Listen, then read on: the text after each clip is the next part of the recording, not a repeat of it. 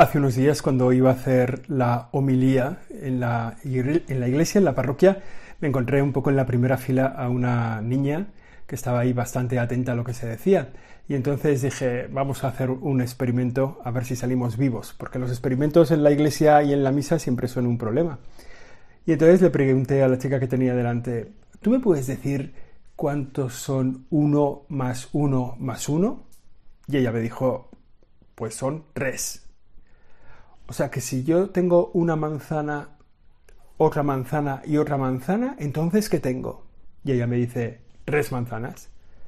Y si tengo una pera y otra pera y otra pera, entonces ¿qué tengo? Tres peras. Y si tengo una manzana, una pera y un melocotón, entonces ¿qué tengo? Tres frutas. ¿Y eso pasa siempre? Le pregunté. Y ella me dijo, pasa siempre. Y yo le dije, pues no. Esto es Siempre Aprendiendo, es el episodio número 33. Hoy hablamos de la Santísima Trinidad. Gracias. Siempre aprendiendo. Siempre aprendiendo. Con José Chovera. Efectivamente, cuando tienes tres elementos que son idénticos, de idéntica naturaleza y idéntica sustancia, los puedes poner juntos y puedes decir que tienes tres manzanas, tres peras o tres frutas. Esto pasa siempre, pasa casi siempre. Pero hay una realidad para la que no pasa esto. Es para Dios. Nosotros decimos el Padre es Dios, el Hijo es Dios, el Espíritu Santo es Dios, pero hay un solo Dios. Uno más uno más uno suman uno. Es el misterio de la Trinidad, es lo que vamos a celebrar próximamente, el próximo domingo, y en este misterio de la Trinidad nos encontramos con el misterio central de la vida cristiana. O sea, si tenemos que decir cuál es el misterio más profundo de nuestra vida cristiana, es este. La certeza, la convicción, la seguridad plena de que hay un único Dios y que en Dios hay tres personas, el Padre, el Hijo y el Espíritu Santo. Y no se puede decir mucho más que esto Ahora podemos decir de dónde salió esta convicción, cómo fue cuajando en la historia de la Iglesia, cómo se hace visible para nosotros esa convicción, esa fe en la Trinidad, pero no podemos llegar mucho más a la descripción. Quizás si empezáramos por esto, por describir este misterio de la Trinidad, quedaría dicho como lo hemos señalado. Hay un solo Dios, en Dios está el Padre, que es plenamente Dios, completamente Dios, es el único Dios. En Dios está el Hijo, que es plenamente Dios, completamente Dios, es el único Dios. Y en Dios está el Espíritu Santo, que es plenamente Dios, completamente Dios, el único Dios. Digamos que no es una divinidad que se parte en tres caras, no, porque el Padre es completamente Dios, tiene completamente Dios, igual que el Hijo, igual que el Espíritu Santo no nos da para mucho más la cabeza. ¿eh? Los grandes santos a lo largo de la Iglesia han dicho no se puede llegar más allá. Son tres personas idénticas en su naturaleza, es un ser único, pero que existe como tres personas distintas. ¿no? El Padre que es Dios, el Hijo es Dios, el Espíritu Santo es Dios. Son personas coetáneas, coiguales, son increadas, son omnipotentes, o sea, tienen todos los rasgos de Dios. Y con cada una de esas tres personas, los cristianos mantienen una relación personal. Y es posible y es real y es concreto tener una relación personal con el Padre, con el Hijo y con el Espíritu Santo. Es verdad que esta Trinidad, esta Trinidad de personas, donde se diferencian, o sea, la diferencia entre cada uno de ellos es digamos, el rasgo propio. O sea, ¿qué define, qué, qué diferencia al Padre? Su paternidad. El Padre y el Hijo son iguales, solo que el Padre tiene paternidad, mientras que el Hijo tiene filiación, que es algo que no tiene el Padre. Y el Espíritu Santo es como la relación de amor entre el Padre y el Hijo, ese vínculo de amor entre el Padre y el Hijo. Y ahí salen las tres personas de la Santísima Trinidad, ahí están presentes. Esto cambia mucho nuestra vida, es un misterio tan importante. Pues la Iglesia dice, como he dicho, que es el misterio central de la vida cristiana. y nos ayuda a tener un trato personal con cada una de estas personas. Nos ayuda a tener una relación de tú a tú con el Hijo, con el Padre, con el Espíritu Santo. Es así. Bueno, es, hasta aquí, es hasta donde podemos decir cuál es la, la relación, cuál es la definición de este misterio, cuál es la diferencia entre las personas. Ahora, ¿de dónde sale esta convicción de que en Dios hay tres personas? Pues no sale de la inteligencia de nadie, no sale como casi tantas cosas en la Iglesia, no son fruto de la inteligencia o de la brillantez de alguien, no, son sencillamente una revelación. Dios se ha revelado. Dios se ha revelado como el único Dios y Dios se ha revelado como una trinidad de personas. Y entonces es ahí donde, donde nosotros encontramos esta fe. ¿Quién revela la Trinidad? ¿Quién, ¿Quién nos dice? ¿Cómo Dios nos dice que en Dios hay tres personas? Pues nos lo revela el Hijo. El Hijo es el que Jesucristo, cuando se hace hombre, el Verbo de Dios, cuando se hace hombre, al que llamamos Jesucristo, es el que nos revela que hay un Padre y que hay un Espíritu Santo que hay un Padre con el que se puede tener esa relación, porque cuando los discípulos le piden enséñanos a orar, Jesús les dice, decide así, Padre nuestro que estás en el cielo. Y entonces nos está hablando de esa divinidad de Dios, de Dios Padre. Fijaos, cuando Jesús es bautizado en el río Jordán por Juan el Bautista, de repente se oyó una voz del cielo que decía, Este es mi Hijo el amado, lo tenemos así también en la, transfiguración, cuando sube al monte Tabor acompañado de tres de los apóstoles. Ahí también escuchamos esta voz ¿no? del Padre que señala a Jesús como el Hijo. O sea, de alguna forma tenemos esa revelación. Jesús revela que hay un Padre, un Padre mío y Padre vuestro, ¿no? del cual nos está diciendo que tiene esa relación de paternidad. Y también nos está diciendo, nos dice Jesús, el Espíritu Santo. Esto lo recordábamos hace unos días, ¿no? Cuando dice el, Jesús, dice, es necesario que yo me vaya al cielo para enviaros otro espíritu, un espíritu consolador, un espíritu defensor. Y ahí, en esas tres revelaciones, en esas revelaciones que hace Jesús, nos encontramos a la Trinidad, que nos ha hablado de un Padre y un Hijo. Él es el que nos revela la Trinidad. Solo Jesús puede revelar la Trinidad, porque no puede brotar de la inteligencia humana esa convicción. Y esto después, ¿cómo fue cuajando en la historia de la Iglesia?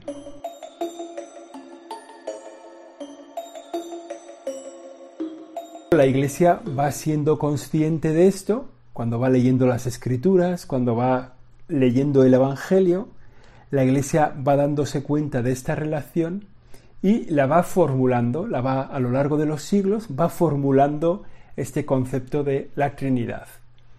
El primero que lo, que lo dice es Tertuliano. Tertuliano es el que habla de la Trinidad, que es la, la, descripción de Dios, el Dios único, uno y trino, la Trinidad. Eso lo hace Tertuliano, allí por el, por el siglo III. Y luego los concilios, los concilios son reuniones que tienen los obispos de la iglesia cuando tienen que, o sea, digamos, estudiar un tema en profundidad y sacar de ahí una enseñanza. Entonces, en los, a lo largo de los siglos, pues ha habido 20 concilios, más o menos, y entonces, eh, sobre todo en los primeros siglos, hubo varios concilios para intentar explicar bien cuál era la fe de la iglesia la fe de la Iglesia en torno a este tema. ¿no? Entonces hubo un concilio en Nicea, allí en el año 325, una ciudad que se llama Nicea, donde describen, ¿no? donde definen los obispos que están allí, el Papa, toda la gente, definen que el Padre y el Hijo son de la misma sustancia, son de la misma naturaleza. O sea, el Padre y el Hijo, digamos, comparten la misma naturaleza. Entonces en Nicea no se dijo nada del Espíritu Santo. O sea, lo que se vino a decir es que el Padre es Dios y el Hijo es Dios. Tienen una naturaleza divina. Pero no dijeron nada del Espíritu Santo. El Espíritu Santo se dijo en el concilio de Constantinopla, que fue unos 55 años después, 56 años, en el año 381. Y entonces en el concilio de Constantinopla ya se habla del Espíritu Santo. ¿no? Entonces se dice del Espíritu Santo, se dice que procede del Padre y que con el Padre y el Hijo recibe una misma adoración y gloria. O sea, el Espíritu Santo tiene la misma, recibe la misma adoración y la misma gloria que el Padre y el Hijo. Está diciendo este concilio que el Espíritu Santo es Dios. Recibe la gloria de Dios y es adorado como el Padre y como el Hijo, adorado como Dios. Por tanto, este concilio nos está diciendo que el Espíritu Santo que procede del Padre, pues recibe con el Padre y el Hijo la misma adoración y gloria, o sea que es Dios. Bueno, eso como el segundo concilio importante, ¿no? El primero el de Nicea, que nos dice que el Padre y el Hijo tienen la misma naturaleza divina. El de Constantinopla, que nos dice que el Espíritu Santo recibe la misma adoración y gloria, o sea, tiene la misma naturaleza divina. Y, luego, bueno, ahí hay una cosa, bueno, no, diría yo que es bonita, pero es una cosa interesante de la historia. Entonces, el, concilio de Constantinopla había dicho como fórmula de la fe, eh, del Espíritu Santo dice que procede del Padre y con el Padre y el Hijo recibe una misma adoración y gloria, que procede del Padre. Pero con el tiempo se fue añadiendo a este procede del Padre la gente empezó a añadir el procede del Padre y del Hijo. O sea, la fórmula se, aderezó un poco y entonces de alguna forma se, incorporó este que procede del Padre y del Hijo y que con el Padre y el Hijo recibe una misma adoración y gloria. Este que procede del Padre y del Hijo, que es como lo decimos ahora ¿no? en la misa, cuando se utiliza lo que se llama el credo largo, que es el credo de Nicea y Constantinopla, pues se dice esto, ¿no? El Espíritu Santo procede del Padre y del Hijo. Bueno, pues este y del Hijo fue un poco lío. La Iglesia lo fue incorporando, sobre todo la, Iglesia latina lo fue incorporando y eh, se incorporó, quedó, como incorporado al credo, ¿no? Allá al fin, bueno, en el siglo XI prácticamente, aunque ya se iba utilizando muy habitualmente, pero se incorporó en el siglo XI. Eso supuso la ruptura de la Iglesia ortodoxa. Los ortodoxos no aceptan que proceda del Hijo. O sea, no aceptan que el Espíritu Santo proceda del Hijo. Entonces, fue un, problema de comprensión, de qué se entendía de esa procedencia del Hijo, y entonces ahí hubo una ruptura en torno a esta, esta expresión que incorporó, digamos, el pueblo fiel hasta que cuajó como enseñanza de la Iglesia. Bueno, es una ruptura que, todavía permanece, que mil años después todavía tenemos esa ruptura con la Iglesia Ortodoxa, aunque es verdad que este punto concreto está ya mucho más aclarado y ya no supone distinción, sino que hay otras cosas, otras costumbres que, suponen esa separación de la Iglesia Ortodoxa, pero y el punto, el punto clave ya no es este y del Hijo, que, que fue añadido. Bueno, nos estamos enredando un poco con los concilios, ¿no? Ya hemos dicho, en el concilio de Nicea, se dice que el Padre y el Hijo tienen la misma naturaleza, y en el de Constantinopla se dice que el Espíritu Santo recibe la misma adoración y gloria, o sea que es Dios. Y ahí es cuando la Iglesia cuaja la enseñanza, la fe, la convicción profunda de una enseñanza de Dios que es el único Dios y es Trinidad de personas.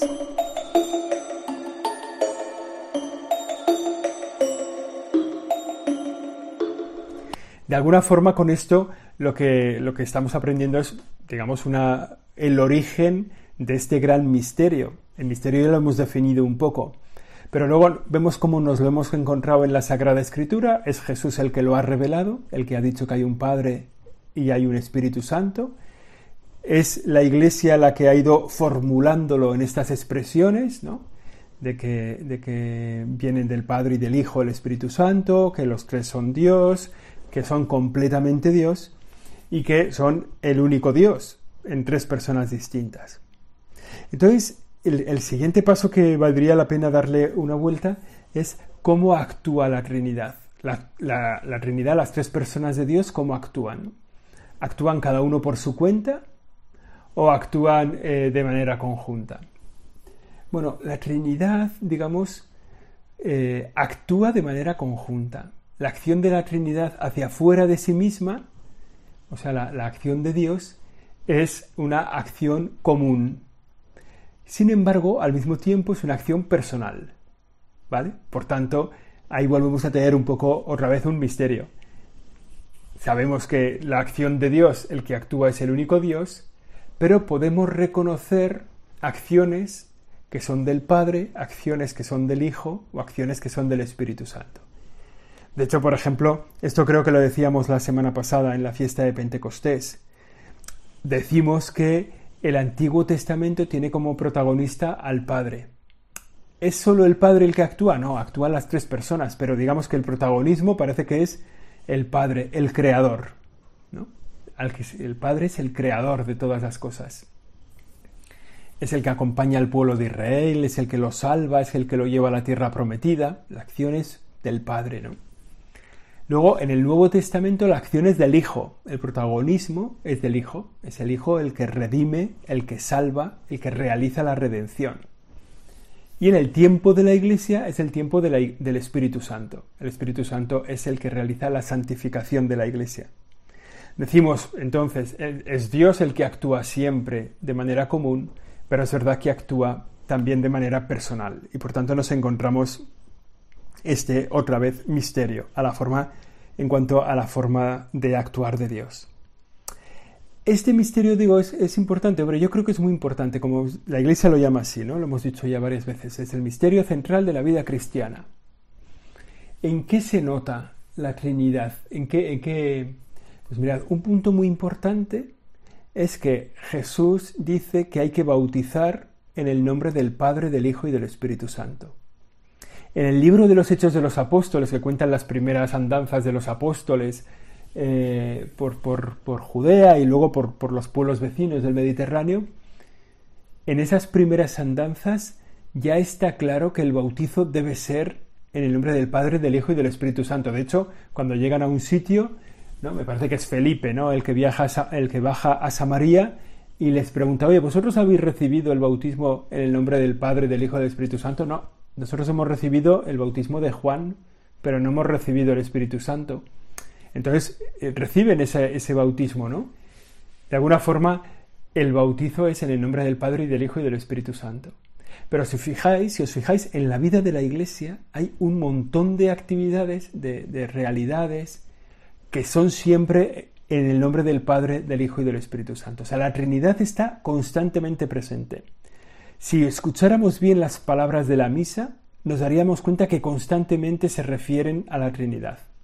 De hecho, la misa comienza en el nombre del Padre, del Hijo y del Espíritu Santo y acaba la bendición de Dios Todopoderoso, Padre, Hijo y Espíritu Santo. O sea, la referencia a la Trinidad es constante. Es decir, este misterio está muy presente.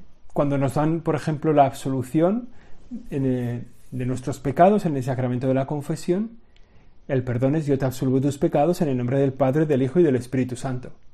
Por tanto, es una constante presencia, un constante recordatorio del único Dios verdadero que se hace presente en una trinidad de personas. Por eso nosotros decimos, ¿no? Constantemente se nos hace, se nos manifiesta esto. Pero si nos fijamos un poco a nuestro alrededor, hay lugares donde la Trinidad eh, está muy presente en la tradición popular, en la devoción popular. Por ejemplo, nos encontramos eh, muchísimas ermitas dedicadas a la Trinidad, en muchísimos sitios, siempre un lugar alto, siempre una cosa un poco muy, digamos, ¿verdad? Cerca de Dios, en el lugar alto, en el pueblo, dedicadas a la Trinidad, en muchísimos pueblos, en muchísimos lugares. De alguna forma es esa convicción de una fe que se manifiesta en el pueblo elevando unas ermitas a nombre de la Trinidad. Por tanto, es un misterio, como hemos visto, complicado, es difícil de entender. Tiene una definición que ya la hemos dicho, ¿no? Es, es el único Dios verdadero. El Padre es Dios, el Hijo es Dios y el Espíritu Santo es Dios. Es un misterio que ha revelado Jesucristo. Él es el que nos ha contado que hay un Padre, un Hijo y un Espíritu Santo. Es la Iglesia la que le ha dado forma, la que le ha dado nombre, la que con el paso de los siglos ha ido especificando bien qué significaba el misterio de la Trinidad, y luego se ha hecho presente en la vida de la Iglesia a través de las celebraciones, de los sacramentos y también a través de la devoción y de la tradición popular. Por tanto, celebramos esta fiesta de la Trinidad con el propósito, debemos hacerlo con el propósito y el esfuerzo de tratar a Dios Padre, tratar a Dios Hijo, tratar a Dios Espíritu Santo. Tres personas distintas, el único Dios verdadero. Esto ha sido Siempre Aprendiendo, el Siempre Aprendiendo más complicado de todos, seguramente. No lo volveremos a repetir así de difícil, pero de todas formas la semana que viene estaremos también con un misterio de la iglesia, porque será otra fiesta importante. Pero hasta entonces, que paséis una buena semana. Próximos. Siempre aprendiendo. Siempre aprendiendo. Con José Chovera.